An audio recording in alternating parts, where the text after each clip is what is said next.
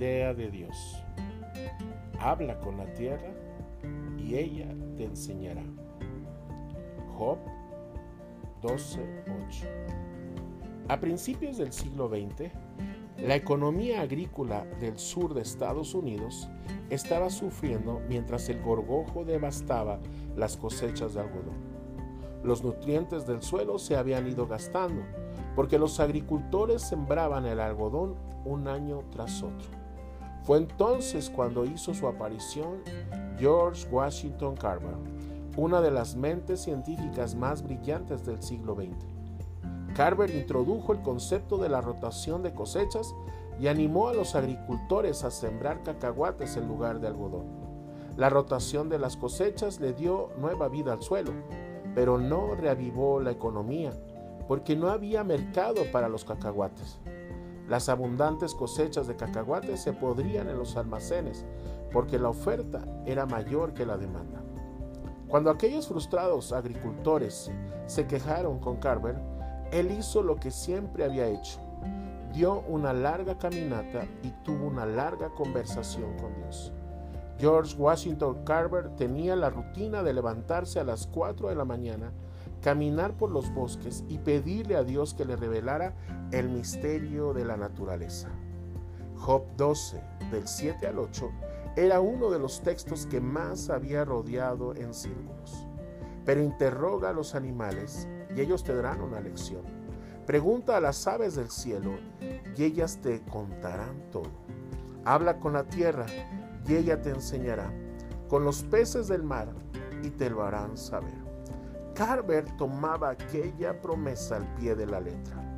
Le pedía literalmente a Dios que le revelara los misterios de la naturaleza y Dios respondía a su oración. Carver es famoso por haber descubierto más de 300 usos para el cacahuate, pero el origen de esas revelaciones era una conversación con Dios. En su propio estilo inigualable, Carver contaba la historia tras su relato. Le pregunté a Dios, ¿por qué hiciste el universo, Señor? Pregúntame algo que sea más adecuado a esa pequeña mente tuya, me contestó Dios. ¿Por qué hiciste la tierra, Señor? Le pregunté. Tu pequeña mente todavía quiere saber demasiado Pregúntame algo que esté más en proporción con esa pequeña mente tuya, me respondió Dios. ¿Por qué hiciste al hombre, Señor? Le pregunté. Todavía es demasiado, demasiado. Pregunta otra vez, me contestó Dios. Explícame por qué hiciste las plantas, Señor. Le pregunté. Todavía tu pequeña mente quiere saber demasiado. ¿Y el cacahuate? Le pregunté sumisamente. Sí, teniendo en cuenta tus modestas proporciones, te voy a otorgar el misterio del cacahuate. Llévalo a tu laboratorio, sepáralo en agua, grasas, aceites, gomas, resinas, azúcares, almidones y aminoácidos. Después combina de nuevo estas tres cosas bajo mis tres leyes de compatibilidad, temperatura y presión. Entonces sabrás ¿Para qué hice el cacahuate? El 20 de enero de 1921, George Washington Carver testificó ante el Comité de Formas y Medios de la Casa de Representantes en nombre de la Asociación Unida Americana del Cacahuate. El presidente Joseph Forney de Michigan le dijo que solo tenía 10 minutos, pero una hora y 40 minutos más tarde el comité le dijo a Carver que podía regresar cada vez que quisiera y tomarse tanto tiempo como necesitara.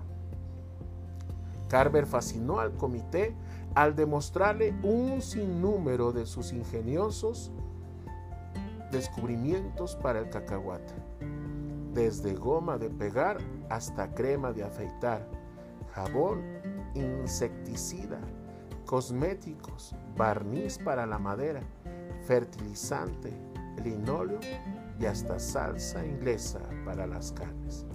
La próxima vez que te afeites o te pongas maquillaje, la próxima vez que barnices la cubierta o fertilices tu jardín, La próxima vez que disfrutes de una buena combinación de mantequilla de cacahuate con jalea a la antigua, recuerda que todas esas cosas se remontan a un hombre que tenía el hábito de orar a las 4 de la mañana. Aquellos 300 usos del cacahuate no eran buenas ideas, eran ideas de Dios. Y una idea de Dios vale más que mil buenas ideas. Las buenas ideas son buenas, pero las ideas de Dios cambian el curso de la historia.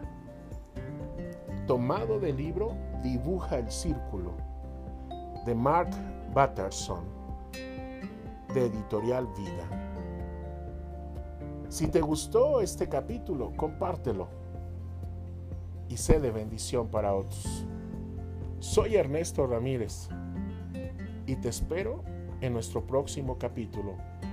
Y no olvides que seamos luz y sal para iluminar la vida de otros. Hasta pronto.